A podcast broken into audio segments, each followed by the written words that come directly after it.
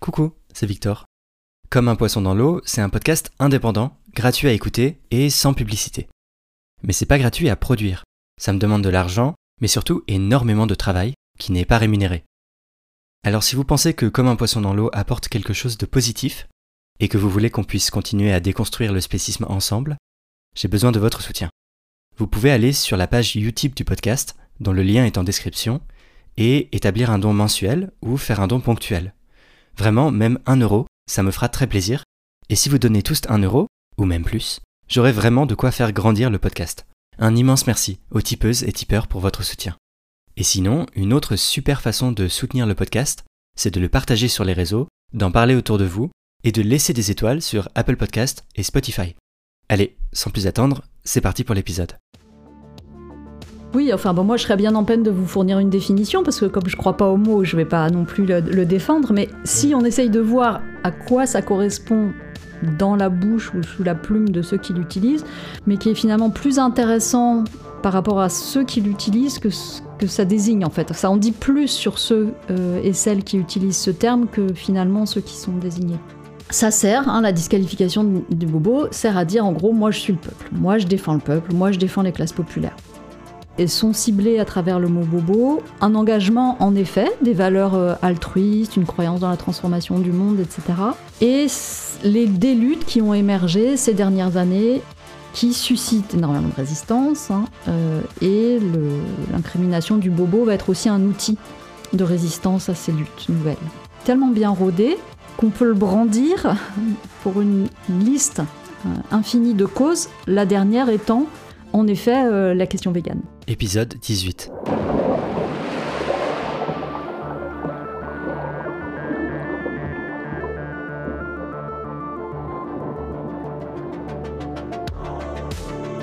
Salut, moi c'est Victor Durand-Lepeuche, et vous écoutez un entretien de Comme un poisson dans l'eau, le podcast contre le spécisme.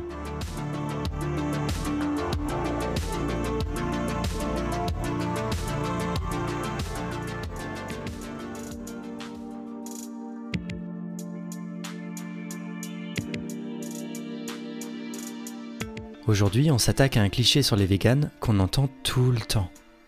C'est rien que des bobos. Bon, la réponse classique, c'est de dire qu'il y a énormément de véganes qui vivent à la campagne, qui sont pas du tout privilégiés, voire qui sont précaires, qui font partie des classes populaires, qui mangent pas bio et vont pas à la Biocop ou à Naturalia, etc.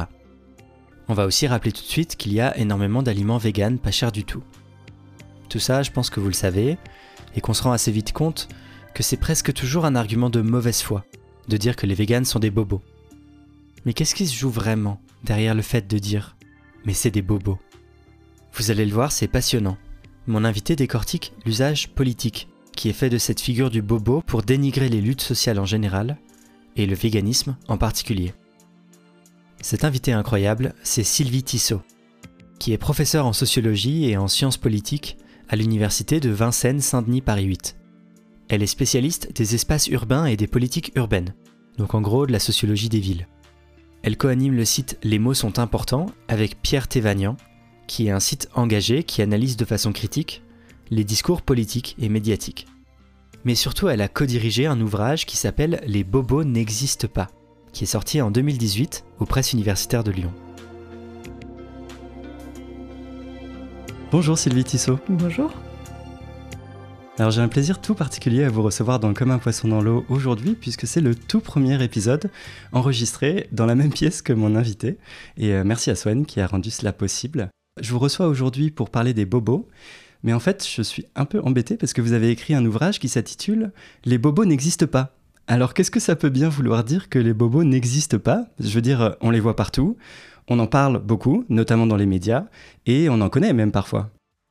En fait, on s'est pas tant intéressé aux bobos dans ce livre qu'aux mots et à la manière de désigner un groupe d'individus dont on peut avoir l'impression en effet qu'ils existent, puisque tout le monde en parle, puisque tout le monde utilise ce mot euh, de façon très générale et souvent très consensuelle. En fait, c'est un mot qui ne nous convient pas, et ça faisait quelque temps qu'on était plusieurs, euh, sociologues, géographes, à être énervé par ce mot. Pas seulement parce que, euh, en tant que chercheur, on avait l'impression qu'il était pas approprié, qu'il n'était pas rigoureux, qu'il voulait pas dire grand chose. Enfin, c'était pas seulement une réaction de chercheur euh, un peu pointilleux, même si évidemment euh, il y a de ça, mais c'était aussi une réaction à tous les sous-entendus idéologiques qu'il y a derrière ce mot, à la, vision du monde, à la vision du monde social, à la vision des groupes sociaux qu'il y a derrière qui nous semblait euh, être de plus en plus problématique et, virer de plus en plus à droite, voire à l'extrême droite. En tout cas, c'est le sentiment qu'on avait quand on a commencé à réfléchir au livre, c'est-à-dire, euh, ça devait être dans les années 2010, 2011, 2012, ça a mis un petit peu de temps pour euh, le finaliser le livre, et c'est de pire en pire, en réalité. Mhm. Oui. Alors euh, peut-être qu'on peut revenir sur l'origine du terme pour comprendre euh, que c'est pas un terme qui a été inventé par euh, un ou une sociologue par exemple pour décrire une réalité sociale. Ça a une autre origine, c'est ça? Oui. Alors attention, il y a plein de mots qui sont pas inventés par des sociologues et qui sont qui ne sont absolument pas problématiques. Donc encore une fois, voilà, c'est pas seulement une réaction de, chercheurs. En fait, c'est un mot qui a été inventé par un journaliste états-unien, David Brooks, qui en, en, a fait le titre d'un livre. Pourtant, c'est un mot français. Euh, donc il y a eu en quelque sorte deux traversées de l'Atlantique. C'est bourgeois bohème. Voilà, c'est un mot qui est un condensé de deux mots, euh, bourgeois et bohème, et donc qui a, utilisé, qui a été utilisé par ce journaliste un peu particulier, qui est un journaliste plutôt, on pourrait dire, éditorialiste, de droite, euh, vraiment conservateur, et qui en a fait en fait une sorte de cheval de bataille contre ce qu'on pourrait traduire en français comme le progressisme, hein, ou mhm. le liberalism en anglais. Euh, c'est toute une mouvance en gros euh, de gauche euh, qu'il qualifie ou plutôt qu'il disqualifie à travers ce terme-là. Déjà, on voit à l'œuvre en fait des processus qui sont loin d'être neutres. C'est bien sûr ça qui a attiré notre attention. Donc c'est un livre qui est très rapidement traduit en France, hein, en 2000 en fait, très rapidement. Donc l'année même en fait de voilà, sa publication. Euh, exactement, et qui va connaître un succès assez, euh, assez important, qui va être pas mal repris par un certain nombre de journaux ou de médias, alors plutôt de gauche. Pas tellement pour en faire un cheval de bataille contre la gauche, on comprend bien, mais plutôt pour euh, adopter un ton un petit peu moqueur. Donc ça va faire l'objet de pages, enfin de reportages dans des pages un peu style de vie, des choses assez légères, pour se mhm. moquer de ce personnage, donc le bobo. C'est après que ce terme va passer à droite, comme on le dit. Après, c'est aussi un terme qui va connaître aussi un, succès important à la suite des élections législatives, euh, municipales pardon, parisiennes, qui sont remportées par Bertrand Delanoë. Et le terme bobo va permettre aussi de fournir une sorte d'explication d'un vote ou d'un basculement à gauche de la mairie de Paris qui reste un petit peu inexpliqué. Et donc, du coup, on va dire Ah, bah voilà, les bobos, euh, les bobos votent, à gauche, mais en même temps, c'est des bobos parisiens, donc relativement aisés. Et là, il y a toute une figure euh, qui va euh, bah, émerger et un vocabulaire qui va s'imposer de façon assez large à cette époque-là. Donc, quand vous dites collectivement avec vos collègues les bobos n'existent pas, Qu'est-ce que ça, implique en fait? C'est que c'est pas une bonne catégorie d'analyse, que en fait ça renvoie à une pluralité de situations sociales beaucoup plus complexes que le, terme unifié euh, le laisserait entendre, c'est ça? Oui, c'est tout à fait ça. Euh, c'est-à-dire que c'est un, terme qui en effet, qui est problématique à différents égards. Il est problématique parce qu'il homogénise euh, en fait des situations, des positions, des réalités sociales qui n'ont souvent rien à voir. Donc nous, on s'est intéressé d'un peu plus près au discours justement autour des bobos. Donc on a regardé sur plusieurs années, notamment dans la presse, donc c'est Jean Rivière et Anaïs Collet qui se sont euh, intéressés de près en regardant bah, de quoi on parle quand on parle des bobos.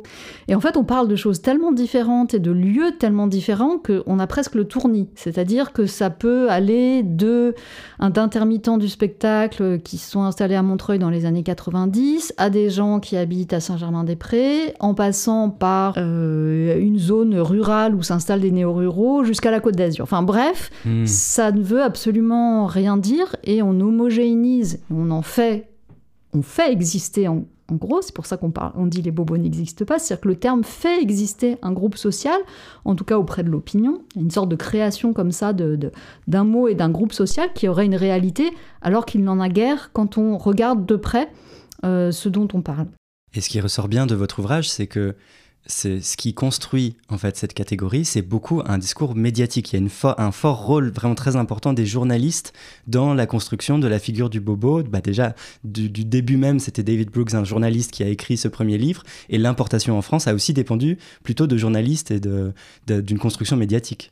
Oui, oui, en effet, c'est vraiment les médias qui ont un rôle très très important, en tout cas au début des années 2000. Je le disais au début, plutôt des médias de gauche, parce que ça offre un sujet finalement qui est assez inépuisable et qui se répète à l'infini. Euh, et de fait, depuis cette époque-là, on a, je ne sais pas combien, on pourrait recenser d'articles sur le canal Saint-Martin, euh, sur les brunchs vegan, euh, peut-être qu'on mmh. en parlera plus, mmh. sur les bobos qui, voilà, qui, qui, sont à vélo, qui, enfin, il y a des thèmes comme ça qui font l'objet de reportages. Enfin, on pourrait les compter, ce serait intéressant, qui sont à peu près toujours les mêmes. Et c'est une sorte de, comment dire, je pense pour des journalistes qui n'ont pas trop le temps ou qui d'ailleurs euh, habitent dans des quartiers où ils vont pouvoir observer euh, des commerces qui changent, par exemple, bah, ça offre l'objet de reportages assez vite fait, bien fait finalement, qui ont une tonalité un peu légère, un peu drôle, un peu humoristique, un peu sarcastique, un petit peu critique. Donc c'est euh, finalement tout bénef ça a aussi eu un intérêt pour des journalistes plus politiques, là je le disais, pour analyser des résultats euh, électoraux.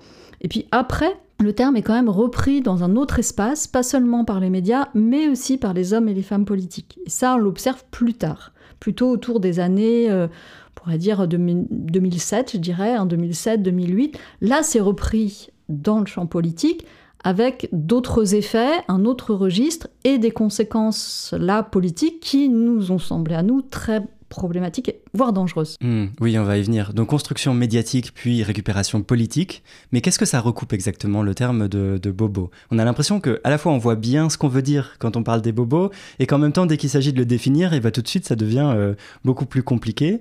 Moi j'avais l'impression que quand même ça désignait presque toujours des gens qui vivent en ville, donc euh, plutôt des urbains. Peut-être que euh, c'est des gens, vous l'avez déjà euh, plus ou moins suggéré, qui seraient plutôt privilégiés sociologiquement à droite, mais qui en fait votent plutôt dans des partis euh, dits de gauche, mais peut-être de ce qu'on appellerait la gauche bien pensante ou la gauche caviar, c'est ça? Oui, enfin bon, moi je serais bien en peine de vous fournir une définition parce que comme je crois pas au mot, je vais pas non plus le, défendre. Mais si on essaye de voir à quoi ça correspond dans la bouche ou sous la plume de ceux qui l'utilisent, il y a plusieurs choses. Il y a généralement l'idée que c'est des gens privilégiés. Quoique des fois, on peut lire des choses sur des bobos qui euh, euh, habitent dans des quartiers sans avoir les moyens de payer leur loyer. bref, généralement, c'est quand même des gens qui ont des moyens, qui sont privilégiés, et de fait, le bobo, de plus en plus, va représenter une figure du privilège. Mhm. Donc il y a ça, il y a cette idée-là que bah, il y a bourgeois quoi. Hein. C'est des gens qui ont des ressources, qui sont privilégiés, etc. Et qui, en même temps, ont des valeurs, euh, des principes, des modes de vie qui relèvent de la bohème, c'est-à-dire euh, de quelque chose de plus alternatif, de quelque chose de plus progressiste. Généralement, c'est voilà, c'est un peu ces deux éléments qu'on va retrouver là. Et un troisième élément qui est omniprésent, c'est l'idée en fait de quelque chose d'hypocrite. Ah euh, c'est-à-dire un décalage entre une position sociale qui les renverrait vers des classes privilégiées et des valeurs ou des modes de vie euh, qui euh, traduiraient un altruisme, voilà, des valeurs progressistes et tout le voilà tout le jeu, c'est de pointer un décalage, une hypocrisie pour finalement stigmatiser ces individus. Hmm, oui, ils sont aussi souvent définis par leurs pratiques, non? Un peu euh, des, pratiques de bobo. On va parler euh, du bobo avec son vélo ou sa trottinette à Paris, ou alors euh, la pratique de prendre un verre en terrasse peut-être, ou alors d'aller dans les magasins bio, ou d'avoir un certain type de voyage. Oui, par leurs pratiques, par celle-là même dont vous parlez. Plus tard, ce sera aussi beaucoup leur vote. Mhm. Peut-être qu'on y reviendra. Euh, en effet, on parle beaucoup des pratiques. D'un point de vue sociologique, c'est tout à fait pertinent. Mhm. Euh, en effet, de parler des pratiques à condition de les rapporter ou de les analyser par rapport à euh, une classe sociale ou une fraction de classe, ou enfin de les repérer, d'essayer de les situer dans l'espace social. Et ça, c'est généralement complètement absent. C'est-à-dire que ces individus, les bobos, sont ramenés à une catégorie de gens privilégiés, mais est-ce qu'ils font partie des classes moyennes? Est-ce qu'ils font partie des classes supérieures? S'ils font partie des classes supérieures, quelle fraction des classes supérieures ou des classes moyennes. Ça, là, il y a un espèce de grand, grand flou, et finalement, personne ne serait capable, et c'est pour ça que nous, on défend quand même l'intérêt d'essayer de regarder d'un peu plus près, de regarder un petit peu précisément, quand on parle d'un groupe social, d'essayer de le, voilà, de le repérer un peu plus précisément. Mhm. Et ça, c'est complètement absent. Ça, ça n'existe pas. Ouais, et puis il y a peut-être aussi un aspect euh, un peu spatialisé, c'est-à-dire qu'on parle beaucoup aussi de quartier bobo, donc, euh, ou de certains arrondissements de Paris qui seraient plus euh, bobo que d'autres, voilà, ou des, des parties d'une ville qui se bobifient. Oui, le terme est, souvent utilisé pour parler de ce que nous on appelle la gentrification. Alors c'est quoi la gentrification? Qui est un processus, une transformation des villes, une transformation des quartiers des villes, une transformation des quartiers populaires, souvent de quartiers dégradés, qui sont réinvestis par des classes moyennes puis des classes supérieures. Derrière ce terme gentrification, ce que beaucoup de chercheurs euh, définissent ou cherchent à étudier, c'est une, appropriation. Hein, le fait qu'un groupe arrive et s'approprie un territoire. Hein, c'est pas seulement voilà qui s'installe, euh, euh, c'est pas seulement des flux, mais c'est quelque chose de précis. C'est le fait que des individus s'approprient un quartier, c'est-à-dire vont y habiter, mais aussi euh, vont occuper l'espace public, euh, vont euh, y avoir leur commerce, vont prendre le contrôle des écoles ou du milieu associatif, etc., etc. Et puis ça va faire monter les prix des loyers, vu qu'ils ont des plus de moyens. Donc en fait, ça peut chasser d'autres populations plus pauvres qui n'ont plus les moyens de rester dans ce même quartier. Tout à fait. Il y a une dimension économique très très importante, en effet, au niveau du marché immobilier, puisqu'on a une augmentation, en effet, des loyers, des prix et une transformation de la population. D'accord, donc ça, la gentrification, c'est le concept qu'utilisent les sociologues et qu'ils trouvent, qu'ils et elles trouvent pertinent pour décrire ces réalités sociales-là et non pas le terme de bobo. Voilà, les sociologues et les géographes qui défendent ce terme-là, qui peut être aussi critiqué, qui a pas que voilà, qui peut être discuté, mhm. mais en tout cas qui nous paraît beaucoup plus intéressant que le terme de boboisation. Oui, d'accord. Alors venons-en à l'usage justement de, ce terme, puisque c'est pas une catégorie d'analyse, en fait c'est une construction euh, idéologique, on pourrait dire. Euh, vous l'avez déjà dit sur le, fait de la dénonciation de l'hypocrisie. D'ailleurs, vous écrivez dans, dans votre euh, ouvrage, dans le premier chapitre, le bobo est un cadre de chez Apple, un professeur d'université ou un journaliste dont les idées de gauche se résument à un café express et à un pull de chez Gap, un mode de vie que Brooks, donc euh, le, le journaliste qui a écrit le premier ouvrage en question, est prêt à considérer avec bienveillance, en définitive, s'il s'accompagne d'un renoncement à transformer l'ordre social. Donc en fait, c'est pas si grave d'être bobo si au moins il n'avait pas des valeurs euh, progressistes. Oui, c'est ça. Dans l'esprit de Brooks, il y a, bon, alors c'est lié à son positionnement aussi au, sein du, milieu conservateur et le fait qu'il va devenir en fait chroniqueur au New York Times. Donc, il y a un peu un foyer du, voilà, ce qu'on appelle le libéralisme aux États-Unis. Donc, il a une sorte de positionnement particulier. Donc, le progressisme, en fait. Euh, une forme de gauche progressiste. Voilà, ce à quoi il ne se rallie pas du tout, mais en tout cas, il va tenir une chronique, euh, enfin une tribune conservatrice au sein de ce, de, voilà, de, de, journal, de ce quotidien. Donc en fait, il va jouer de quelque chose un peu dans surplomb en disant voilà, mais moi aussi je fais partie des bobos, euh, etc. Donc ce temps toujours un petit peu, euh, un petit peu moqueur. Je pense que le ressort vraiment idéologique de la, de l'engouement pour les bobos, il me semble, euh, c'est quelque chose en effet, comme vous le disiez, d'idéologique et en fait de très violent et de très réactionnaire pour moi. C'est en effet une sorte de, de, de combat, je crois, une détestation pour un certain nombre de valeurs. Ouais. Les valeurs de l'engagement, de la lutte contre les oppressions, par exemple. Oui, euh, de certains engagements, d'engagements progressistes euh, et au sein de ces engagements, des engagements qui vont être des engagements sur la question de l'environnement, sur la question féministe, sur la question des droits LGBT, sur la question euh, de la condition animale et de l'antispécisme, etc c'est, euh, je crois, et sont ciblés à travers le mot bobo, un, engagement en effet, des valeurs euh, altruistes, une croyance dans la transformation du monde, etc. Euh, les droits des migrants aussi, et les, des luttes qui ont émergé ces dernières années qui suscitent énormément de résistance, hein, et l'incrimination du bobo va être aussi un outil de résistance à ces luttes nouvelles. Oui, donc les premières personnes qui ont utilisé ce terme, c'était pour dire qu'en fait ces valeurs-là n'avaient aucune forme de consistance et seraient qu'un moyen d'affirmer ces privilèges, en fait, c'est ça. Et leur but, vous l'écrivez, c'est de ringardiser le militantisme et le, et le progressisme. Oui, c'est ça. C'est en fait euh, de dénier toute valeur, toute sincérité à ces luttes, puisqu'elles sont portées par des gens finalement qui sont des gens privilégiés et qui ne revendiquent ces luttes que pour leur petit confort personnel, euh, pour leur bien-être euh, moral et pour euh, leur bonne conscience, hmm. en réalité. Est-ce qu'on peut dire qu'aujourd'hui, la figure du wokiste aurait peut-être remplacé celle du bobo? En tout cas, les deux se combinent souvent pour désigner un même ennemi, mais on voit bien là encore les mêmes procédés, c'est-à-dire une sorte de, un, groupe ou une notion qui finalement ne délimite pas grand-chose, qu'on a peine à définir, mais qui est finalement plus intéressant par rapport à ceux qui l'utilisent que que ça désigne en fait. Ça en dit plus sur ceux euh, et celles qui utilisent ce terme que finalement ceux qui sont désignés. Parce que c'est un usage réactionnaire de, de, cette figure. Oui, réactionnaire et de, de combat, oui. Oui. Sur cette question de l'usage du terme wokisme comme un outil de stigmatisation qui participe d'une offensive réactionnaire, je vous recommande l'ouvrage La Panic Woke, écrit par la chercheuse en sciences politiques Alex Maudo. Et bien, ce qui est intéressant, c'est que les véganes sont de plus en plus mis dans cette case, dans ces nouvelles cases qui ont apparu de bobos et de wokistes. Et ça nous fait une transition parfaite pour, euh, pour le prochain point que j'aimerais aborder avec vous, qui est que depuis quelque temps, justement, l'image du bobo est aussi utilisée pour dénigrer eh ben, les véganes.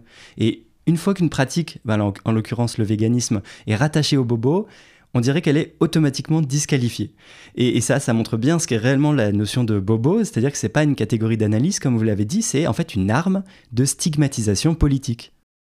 Oui, euh, et elle s'est tellement, euh, le terme s'est tellement installé dans les débats et puis dans les habitudes que elle a une efficacité finalement qui est assez redoutable. Hmm. Elle fonctionne sur la base d'une sorte de culpabilisation euh, à l'endroit des personnes progressistes ou engagées.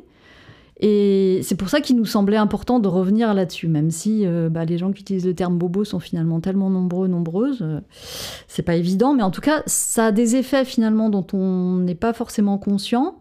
Mais ça s'est installé comme en effet une, machine à délégitimer euh, des combats qui nous sont pourtant chers. Hmm. D'où l'importance en effet de, de s'y pencher et de voir que c'est un outil tellement bien rodé qu'on peut le brandir pour une liste euh, infinie de causes, la dernière étant en effet euh, la question végane. Ouais, et tout toujours mis un peu dans le même panier. Alors en osier parce qu'on parle des bobos, évidemment. Donc le bobo est écolo, le bobo achète du bio, euh, le bobo est vegan. Et souvent d'ailleurs, véganisme et, et, achat de bio est complètement mis dans la même catégorie. Alors vegan, je crois quand euh, au moment où il y a eu beaucoup d'actions euh, contre les boucheries, charcuteries, hmm. je crois en 2018 si je ne me trompe pas. En effet, il y a eu cette collusion des termes. Euh, ce qui montre bien qu'en en fait on utilise le mot pour réagir à des luttes. oui, c'était nouveau quand même. Oui, c'est hmm. ça. Nous, on n'a pas travaillé là-dessus parce que c'était la fin de. Le livre est paru en 2018, donc il faudrait regarder de plus près, ce que j'ai pas fait. Mais je dirais aujourd'hui, le bobo, alors il il peut être vegan, il peut être végétarien. En tout cas, c'est tous ceux et celles qui se soucient euh, de la question animale, hmm. ceux qui sont contre la chasse. Oui. Euh, donc ça, les gens qui sont parce qu'ils ne connaissent pas le terroir et qu'ils vivent en ville. Voilà, c'est ça. C'est aussi des gens qui sont déconnectés des réalités et qui sont, ça c'est quand même important de le dire dans la construction idéologique du terme, des gens qui sont foncièrement pas le peuple. Ah oui. Alors venons-en à ça, parce qu'en fait le bobo est systématiquement opposé comme une figure repoussoire par rapport à ce que serait le vrai peuple. Alors en particulier le peuple qui, vivrait, euh, qui vivrait plutôt euh, en périphérie, dans le périurbain. On entend beaucoup aussi dans les médias cette figure euh, de la France périphérique. Et d'ailleurs, il y a toujours il y a eu plus récemment une forme d'opposition entre les bobos d'un côté et les gilets jaunes de l'autre, qui auraient incarné eux aussi le vrai peuple. Oui. Euh, pour revenir à cette question du bobo euh, versus le peuple, je pense qu'il faut peut-être revenir un petit peu en arrière sur la chronologie. Je disais qu'il y avait eu un moment important en 2007-2008 où le discours sur les bobos devient vraiment un discours de droite qui sert à réaffirmer les valeurs sarkozystes, euh, les valeurs de travail, de maîtrise de l'immigration, etc. Hmm. Le début de la, voilà l'allergie à mai 68 et l'héritage de mai 68. Bref, quelques années plus tard, dans les années, je dirais 2012 2011-2012. Là, il y a vraiment une radicalisation du discours anti-bobo, où là, euh, le discours, et c'est pour ça qu'il est aussi euh, massivement utilisé, c'est-à-dire qu'il sert à affirmer, il sert à exprimer un amour du peuple, hein, ou une sorte de, voilà, de soutien complètement fantasmé, euh, pour la droite en tout cas, peut-être parfois pour la gauche aussi, au peuple.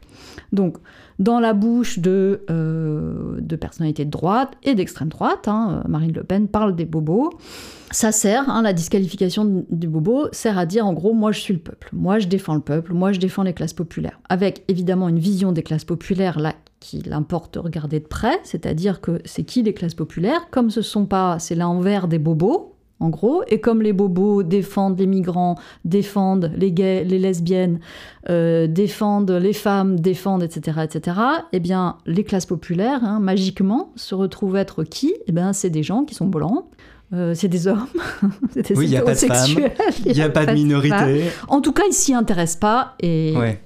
ils sont pas sensibles à cette question. Euh, l'écologie, c'est pas une question pour eux euh, et euh, tout ce qu'ils font à longueur de week-end, c'est évidemment faire des barbecues, pas vegan, hein, bien sûr. Oui, c'est incroyablement vicieux en fait cette catégorie parce que la figure du bobo permet de dessiner en creux, en négatif, une représentation complètement fausse des classes populaires complètement fausse des classes populaires, donc comme si euh, les classes populaires n'étaient pas en fait composées très grande partie aussi euh, d'immigrés euh, ou de descendants d'immigrés. Hmm. C'est important de le dire, évidemment de femmes. Et il se trouve que dans la classe populaire, Scoop, il y a aussi des gays et des lesbiennes. Ils sont pas tous en ville. Et, ils sont pas tous dans la ville, ils, ils habitent pas tous dans le marais, en effet. Ouais.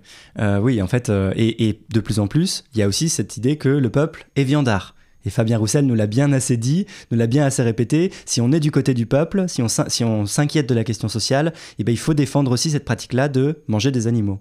Oui, en effet. Et là, on peut dire euh, malheureusement, l'offensive est, partie d'un homme politique euh, de gauche, hein, si on peut le qualifier ainsi, enfin en tout cas un homme qui appartient au, Parti communiste, en effet, qui a imposé l'idée, enfin a défendu l'idée que euh, manger de la viande, c'est, ou en tout cas le, peuple, les classes populaires ont forcément un attachement pour la viande et que questionner la consommation de viande, c'est un truc élitiste. Ouais, et en fait, ça va encore plus loin que ça. Il y a une forme d'opposition complètement artificielle entre d'un côté la question sociale, donc la question des classes populaires, du capitalisme, de, de, de toute cette précarité-là et de cette forme de domination, et de l'autre côté, tous les sujets qu'on appelle euh, sociétaux l'inquiétude, tout ce que vous avez dit, l'inquiétude pour les droits des minorités, pour les femmes, le féminisme, la question de l'écologie, la question de la condition animale de plus en plus. Et comme si euh, défendre ces sujets-là revenait à oublier complètement la question sociale. Bah, je dirais même que séparer ces deux choses-là, ce qui relèverait de la question sociale et des questions dites sociétales, est un problème, en fait. Ouais. Euh, donc on avait publié plusieurs textes là-dessus sur le site Les mots sont importants. On, réfute absolument cette division qui est une hiérarchisation, parce que dire question sociale et question sociétale, c'est toujours dire qu'il y a la question sociale au singulier et les questions hmm. sociétales au pluriel, qui seraient par définition moins importantes. La question euh, de, des minorités, euh, la question des femmes, ce sont des questions sociales euh, c'est par exemple la question des inégalités de salaire, euh, c'est la question, euh, ben, je sais pas, de, rester en vie, de ne pas se faire tabasser. Dans... Enfin, c'est des, des, ce sont des questions sociales. Et on sait très bien que les deux se croisent, que la question de l'immigration, des flux d'immigration et la question du capitalisme sont pas étrangères les unes aux autres. On pourrait multiplier les exemples, hein, la question de la précarité économique, évidemment, c'est une question qui touche les femmes, etc. Mmh. etc. Donc c'est une fausse opposition. Oui, mais en fait, c'est pas non plus la première fois que la question sociale est instrumentalisée pour décrédibiliser une cause. De même d'ailleurs que le féminisme a pu l'être par euh, une grande partie euh, des marxistes qui disaient euh, à une époque que en fait la libération des femmes viendrait avec la fin du capitalisme et donc que c'était une lutte secondaire. Oui, et qu'il fallait attendre patiemment. C'est ça. Oui, d'ailleurs, vous ouvrez un de vos, vos articles de blog par ça, par le fait qu'on vous a dit souvent que les féministes sont des bourgeoises. Oui, c'est ça. J'évoque, je, crois, une conversation que j'avais eue avec des amis euh, militants et sociologues d'ailleurs, euh, euh, qui, en fait, c'était une discussion sur le féminisme et donc l'un d'entre eux, voilà, regrettait que finalement on soit pas alliés tous ensemble dans les mêmes causes. et que c'était quand même dommage et qu'en effet les questions féministes étaient avant tout des questions qui étaient défendues par des, par des bourgeoises. Oui. Ce qui est faux ben, en fait, ce qu'on peut dire, c'est que pour toutes les luttes, euh, la question de ceux et celles qui se mobilisent, la question des porte-paroles, ben, on peut constater qu'en effet, les gens qui se mobilisent, souvent, c'est des gens qui ont plus de ressources, et les, questions, et les gens qui deviennent des porte-paroles, souvent, sont plus dotés. Donc, on pourrait le dire pour les questions, euh, pour les luttes féministes, mais, mais pas plus ou pas moins que pour les luttes syndicales ou pour d'autres luttes. L'écologie. Ou écologique, enfin. Donc euh, le fait d'accuser ou de voir spécifiquement dans les luttes féministes euh, une sociologie bourgeoise, c'est vraiment être de, mauvaise foi. Et puis, euh, il y a eu énormément de luttes féministes, de femmes, de milieu ouvrier. donc, donc ça me semble pas du tout tenir. Et donc on peut penser que c'est exactement la même chose qui est en train de se passer pour le véganisme il y a d'ailleurs un peu deux aspects qui sont euh, dénoncés quand euh, on a l'idée que le véganisme ou que les véganes sont des privilégiés. Il y a à la fois deux côtés. D'un côté, c'est un truc de riche, on entend. Donc là, c'est vraiment juste purement, euh, c'est des bourgeois qui ont les moyens. Et il y a, et j'ai l'impression que c'est un petit peu différent peut-être quand on dit que c'est un truc de bobo. Ça renvoie peut-être pas exactement à la même chose et peut-être que ça vient de l'idée que c'est pas exactement le même type de privilège, qu'il y a un privilège qui est plus économique et un privilège qui serait plus culturel peut-être. Oui, culturel et moral, parce que quand on dit que c'est un truc de bobo, c'est souvent pour dire que c'est des gens qui se font plaisir à, peu de frais en défendant une cause à laquelle ils croient ou ils croient pas, mais en tout cas que c'est vraiment pour établir une sorte d'autorité morale ou de se donner bonne conscience. Euh, hmm. C'est ça qu'il y a derrière. Hein. En tout cas, qu'il n'y a pas une réelle euh, sincérité ou euh, quelque chose de sérieux ou une analyse vraiment d'un rapport de domination qui serait important. c'est toujours présenté comme quelque chose, un peu une sorte de divertissement, une sorte de hobby, finalement, de gens qui sont pas sérieux.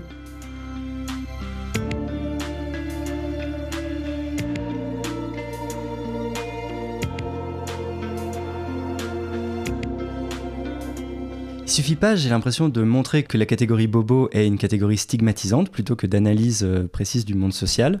Je pense qu'on l'a fait, mais il faut aussi qu'on prenne de front les questions authentiques, peut-être que l'idée du vegan bobo euh, peut soulever. Et par exemple, euh, on parlait un peu plus tôt de la question de la gentrification. Est-ce qu'il n'y a pas quand même une réalité du fait que dans certains quartiers, le fait qu'il y ait un, développement des magasins euh, vegan, de petits euh, restos euh, branchés vegan, de fast-food vegan, est-ce que ça peut pas aussi être l'instrument d'une forme de gentrification qui va, qui va pousser des populations plus précaires plus loin, en fait, ou va les chasser? Quand on étudie la gentrification, en effet, on ne peut pas ne pas remarquer que dans un grand nombre de quartiers, le fait que pour les restaurants, euh, offrir euh, voilà, des, euh, des plats bio ou des, des plats végétariens est un marqueur, c'est un élément, en effet, que la gentrification s'accompagne dans certains quartiers, et même au-delà du périph' à Paris, de l'ouverture de Naturalia ou d'autres épiceries bio et autres magasins. Donc ça, c'est une réalité j'insiste immédiatement sur le fait que la gentrification, et malheureusement le discours sur les bobos le tend à le faire croire, la gentrification, c'est pas seulement la transformation des commerces, c'en est un élément. Euh, mmh. mais tous les reportages euh, journalistiques sur les bobos ont euh, comme caractéristique aussi de faire comme si la gentrification c'était que l'ouverture d'un café branché ou tel commerce équitable, etc. C'est une réalité de la transformation des villes, c'est pas la seule réalité.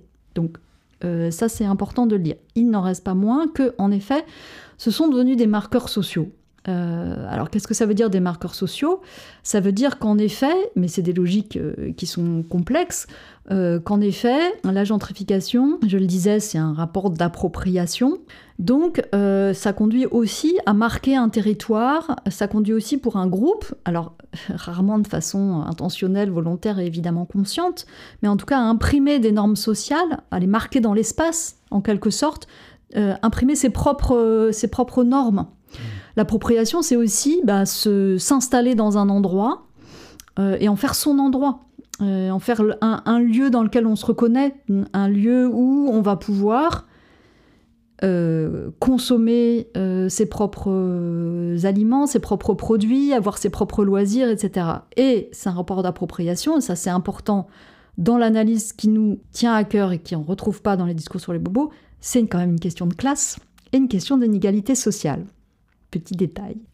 Qu'est-ce que ça veut dire? Que ça veut dire que quand on imprime dans l'espace public ses propres normes sociales, c'est contre d'autres normes sociales, c'est-à-dire celles des populations qui habitent là, qui sont là. Donc de fait, ce sont des marqueurs sociaux et pourquoi euh, ben, euh, ces Naturalia euh, ben, vont trouver leur clientèle, pourquoi les nouvelles fromageries ou autres épiceries ben, vont avoir du succès à Saint-Ouen, Saint-Denis ou autres. Ben, c'est parce que, en effet, c'est une manière, et encore là encore bien souvent inconsciente, de s'opposer à d'autres marqueurs, hein, des marqueurs populaires donc si en effet on va euh, ben, consommer un plat végétarien dans un endroit, c'est qu'on ne consomme pas euh, un kebab à côté euh, ou d'autres restaurants.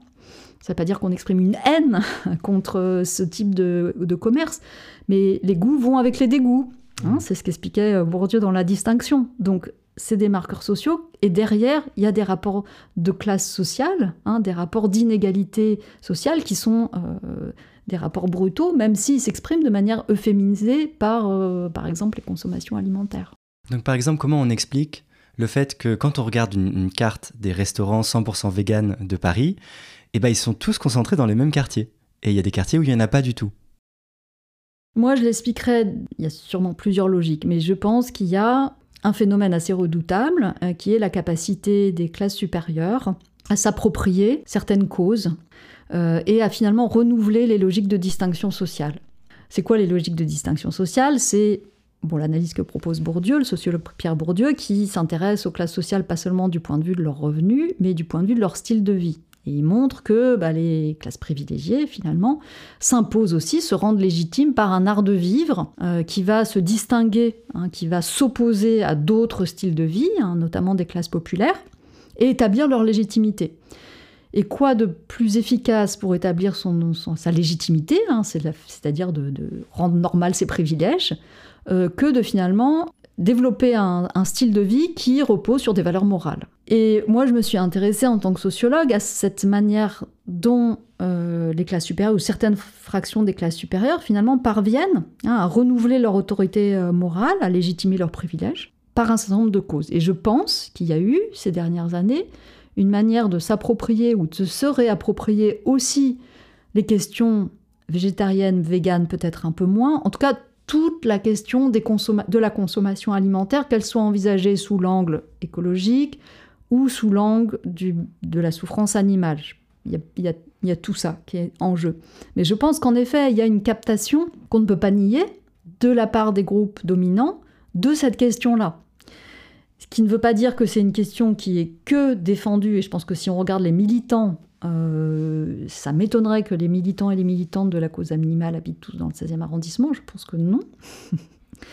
Peut-être qu'ils ne font pas partir du prolétariat, mais en, tout cas, il faudrait regarder de près et, être très précis euh, là-dessus. Mais je pense que parallèlement à la question du militantisme, il y a ce phénomène-là qui est assez euh, pernicieux, qui n'est pas simple à décrypter, que moi j'ai regardé sur la question par exemple de l'acceptation de l'homosexualité, hein, de la gay friendliness. En effet, Sylvie Tissot a aussi écrit un livre qui s'intitule Gay Friendly, acceptation et contrôle de l'homosexualité à Paris et à New York, dans lequel elle montre bien que la gay friendliness, cet ensemble d'attitudes positives vis-à-vis de l'homosexualité et des personnes gays et lesbiennes, peut aussi être revendiquée et promue de façon normative par un groupe situé en haut de l'échelle sociale, la bourgeoisie progressiste, qui habite dans les quartiers gentrifiés. Et pour cette fraction des classes supérieures, être gay-friendly devient aussi une façon de pointer du doigt l'homophobie supposée des classes populaires et racisées, pour mieux s'en distinguer, et aussi pour se distinguer de la bourgeoisie conservatrice. Alors que les études montrent qu'il n'y a pas plus d'homophobie dans les classes populaires, même si ces dernières ne se revendiquent pas autant gay-friendly, et que l'acceptation de l'homosexualité y prend des formes différentes. Bref, la gay-friendliness peut être utilisée pour tracer des lignes entre soi et d'autres classes sociales. Si vous voulez creuser cette question, Sylvie Tissot avait été reçue dans l'épisode Être gay-friendly ne suffit pas, du podcast de Binge Audio, Camille. Je vous le mets en description.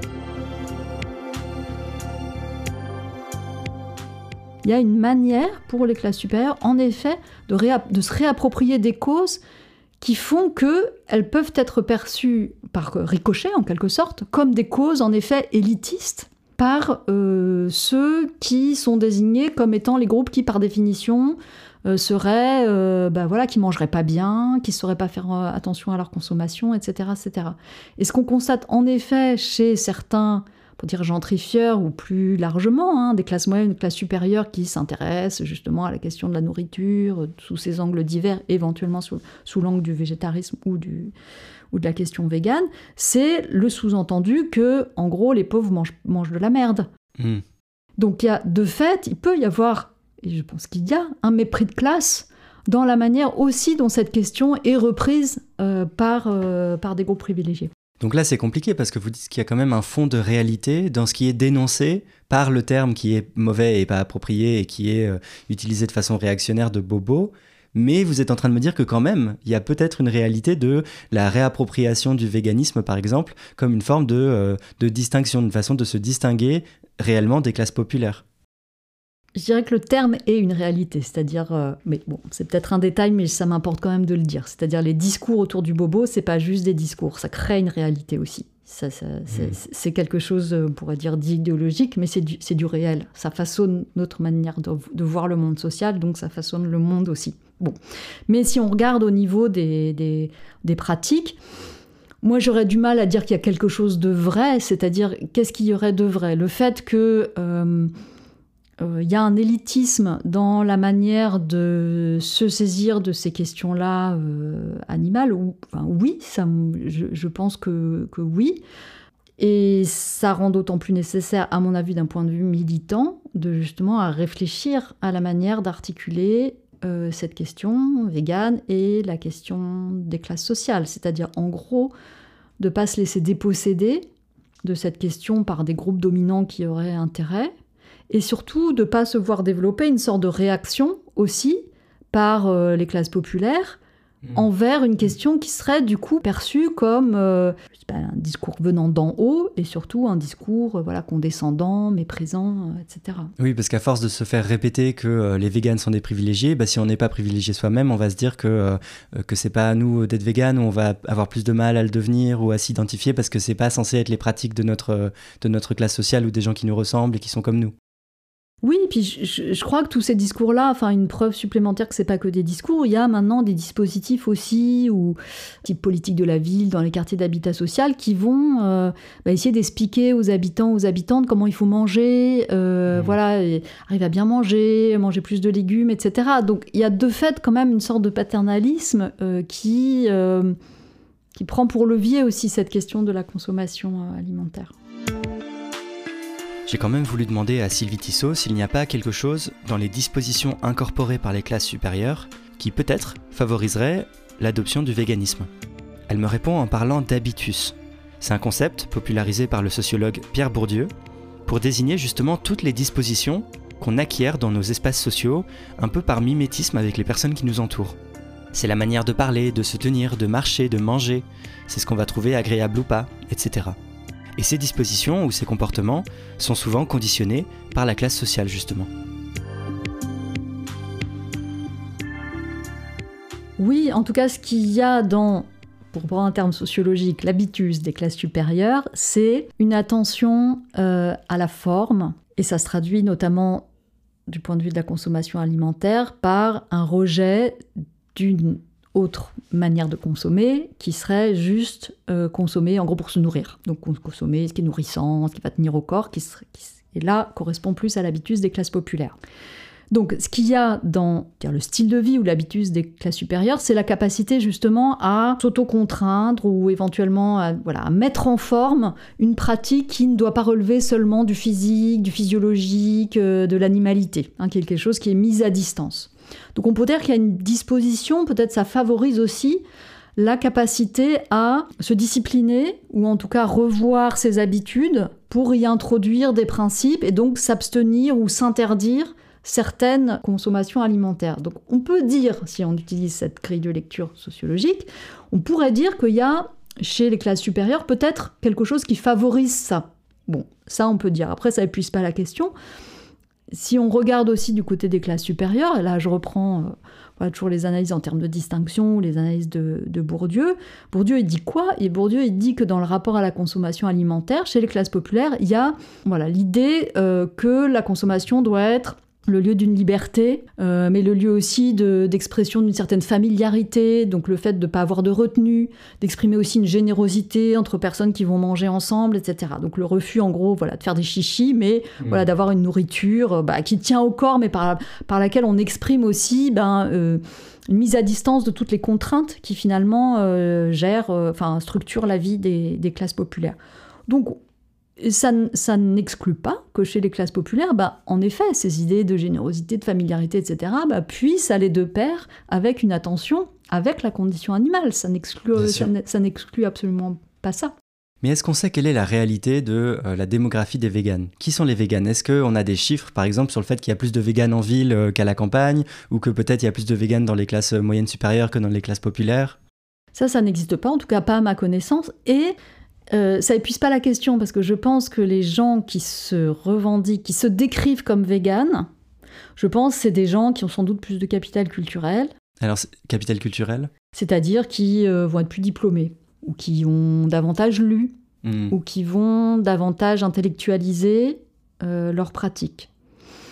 Mais euh, je pense que à la campagne, ou dans d'autres milieux, euh, je pense qu'il y a des pratiques alimentaires qui sont peut-être véganes ou végétariennes et qui sont sans doute pratiquées par des gens qui vont pas les labelliser comme ça. Hmm, Elles sont pas pensées comme véganisme. Voilà. Hmm. Euh, de même que euh, bah, il y a beaucoup de pratiques, on pourrait dire très écolo, euh, chez les classes populaires, en grande partie contraintes, hein, parce que bah, elles n'ont pas la- l'argent, par exemple, pour prendre l'avion, Mhm. ou des pratiques de sobriété, mais qui vont pas être, je pense, désignées comme telles. Donc il faut faire attention aussi au vocabulaire qu'on emploie, qui n'est pas neutre non plus. Je pense que se dire vegan, c'est le résultat d'une prise de conscience, euh, de lecture, euh, euh, d'une réflexion politique, d'une réflexion théorique. très bienvenue, très intéressante, qui vous sans doute diffuser davantage, mais ça épuise pas, je dirais, les pratiques consistant à pas manger des, aliments provenant d'animaux.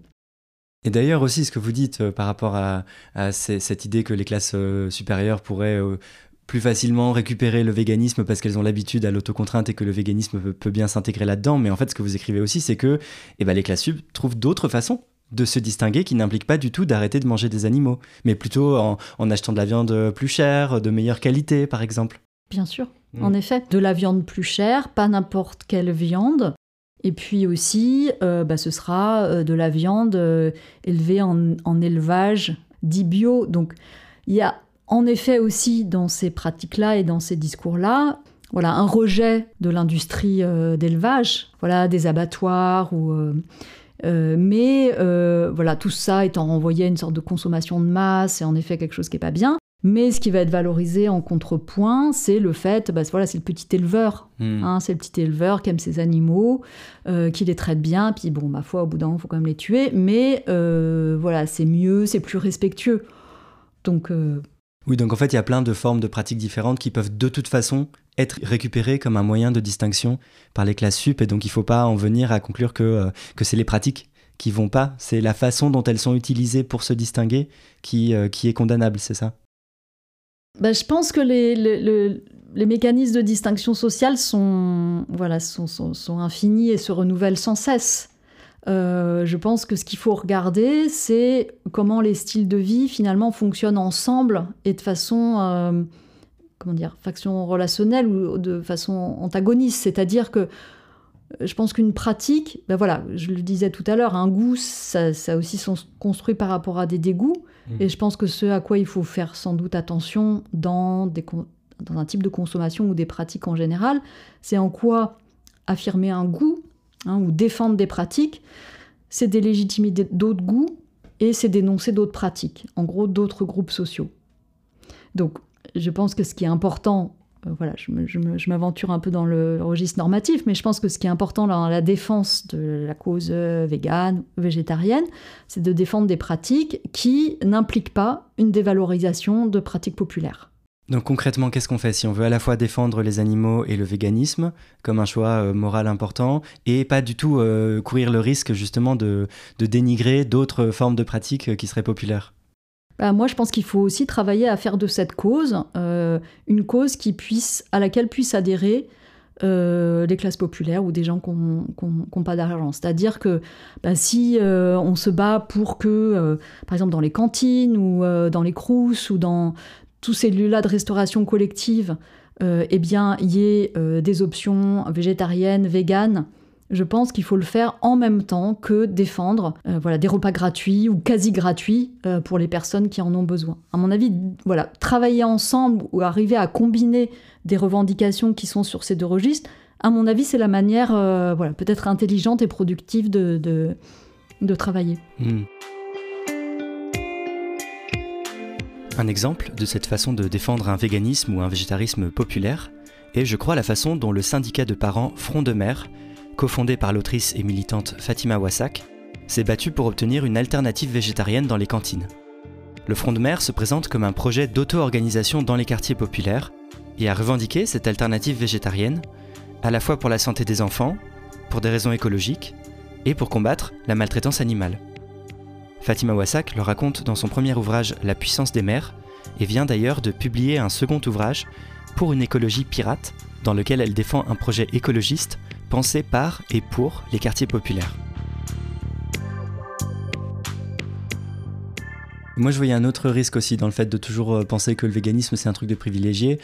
J'ai l'impression que c'est, ça revient un peu à oublier que véganisme, vegan, c'est aussi utilisé euh, de façon très stigmatisante. En fait, ça peut être très difficile pour les personnes qui sont véganes de vivre dans leur entourage ou dans leur espace sociaux parce qu'on le, leur renvoie toujours dans, dans, la figure, en fait, et, et on, les, on les dénonce, on, leur, on rend leur vie difficile parfois du fait de leur véganisme.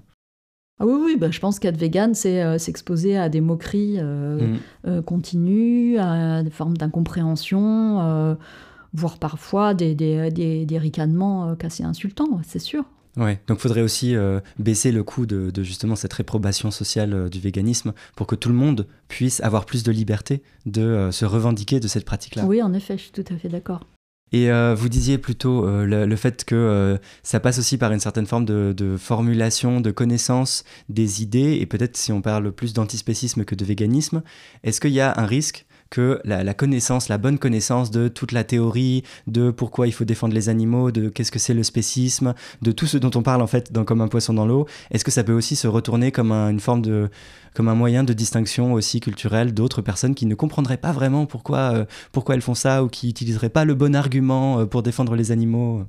Bah, moi, j'ai l'impression que c'est pas vraiment ce que vous faites, euh, et que ce que vous faites, c'est plus de la, c'est plus de, de on pourrait dire de l'éducation populaire, euh, qui se fait pas sur un mode donneur de leçons, mais qui se fait avec l'objectif de diffuser euh, des connaissances, des savoirs, euh, des outils au, plus grand nombre et d'une manière la plus accessible possible. Je pense que c'est le, bon outil pour le faire. Mais parce que pour tout vous dire, moi j'ai déjà entendu des activistes, par exemple, qui disaient, mais moi j'utilise pas le terme spéciste, le, terme spécisme parce que euh, c'est pas un terme très connu, parce que euh, c'est pas forcément très facile à comprendre et que du coup euh, ils le perçoivent comme quelque chose d'excluant alors que le véganisme ça parle à plus de gens. Mais moi je pense que ça dépend comment c'est fait. Je pense que ça dépend comment c'est utilisé. Je pense qu'il y a un travail d'explication, de diffusion, etc. Je pense qu'il n'y a pas par définition un refus par les gens de termes théoriques. Mm. Enfin, je veux dire, c'est aussi un mépris de classe que de dire ça. Il euh, y a des gens qui n'ont pas forcément euh, fait beaucoup d'études et qui sont tout à fait capables de comprendre et d'utiliser ces mots. C'est juste que c'est des processus aussi euh, par lesquels ils vont être expliqués, ils vont devenir plus familiers, ils vont être réappropriés. L'histoire est longue aussi de termes théoriques qui ne viennent pas forcément, qui sont pas forcément sortis de la tête des philosophes et des sociologues, mais qui viennent aussi des mouvements militants. Donc faire de la théorie quelque chose qui est forcément excluant, euh, moi je partage pas du tout ce point de vue. Je pense qu'il y a tout un effort pour que, bah, du point de vue des chercheurs aussi, puis des militants, justement avoir un discours euh, qui à la fois euh, prend acte du fait que bah, on a besoin de théorie, on a besoin de réflexion, on a besoin de livres, on a besoin de concepts pour réfléchir notamment au rapport de domination et qu'en même temps, eh bien, il faut faire en sorte que ces mots-là, ces notions-là, ces concepts, il puisse être euh, entendu, approprié par des gens qui ont aussi peut-être aussi d'autres mots qu'il faut aussi entendre. Vous le savez, Sylvie Tissot, je demande à chacune et chacun de mes invités trois recommandations. Alors quelles sont vos trois recommandations s'il vous plaît? La première, c'est un film euh, qui s'appelle Le rayon vert euh, d'Éric Romer. En fait, il y, a euh, un passage dans le film, une discussion entre donc, un des personnages joué par Marie Rivière, une actrice que j'aime beaucoup, qui est dans un repas, donc c'est un barbecue, et donc on passe le plat avec la viande, les côtes de porc, etc. Et donc elle, elle explique qu'elle mange pas de viande. Là, c'est intéressant par rapport à ce dont on vient de parler parce qu'elle le formule pas avec des mots euh, savants. Euh, donc, c'est pas une, on sent bien dans le film que c'est pas une militante. Elle le dit avec ses mots à elle par rapport à un ressenti qui est euh, voilà qui relève pas d'un comportement vraiment on pourrait dire antispéciste ou pas seulement. Donc, c'est intéressant parce que ça dit aussi que ces comportements, bah, c'est voilà, c'est une combinaison de, de, réflexion, euh, de compréhension théorique, puis aussi de, de ressenti. Donc moi, j'ai bien aimé ça. Et ce qui est intéressant et, assez marrant parfois, c'est ce qu'on ce va lui dire, quoi.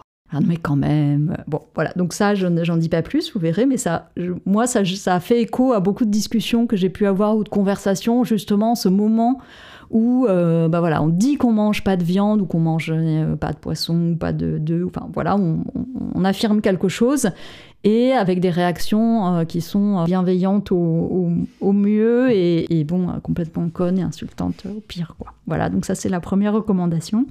la deuxième c'est une chanson de, des Smiths qui s'appelle Meat is Murder. Bah, je crois que voilà, tout est dit dans le, dans le titre. Euh, et puis, euh, la dernière recommandation, c'est un livre de Carol Adams qui s'appelle euh, Politique sexuelle de la viande qui a pour moi été vraiment un livre très formateur, assez révélateur, puisqu'il défend l'idée d'un lien, on pourrait dire intrinsèque, entre la consommation de viande et le virilisme. Et le livre se propose de justement déconstruire ça et ça ouvre, je trouve, beaucoup de perspectives. Donc c'est à la fois une déconstruction euh, voilà, des publicités ou de, voilà, de plein de choses. Et ça ouvre, je trouve, à des alliances euh, entre différents combats, là en l'occurrence entre le combat féministe et le combat antispéciste qui, euh, voilà, qui, qui donne la pêche. Super. Eh ben, merci infiniment Sylvie Tissot d'être venue dans Comme un poisson dans l'eau. Merci beaucoup à vous.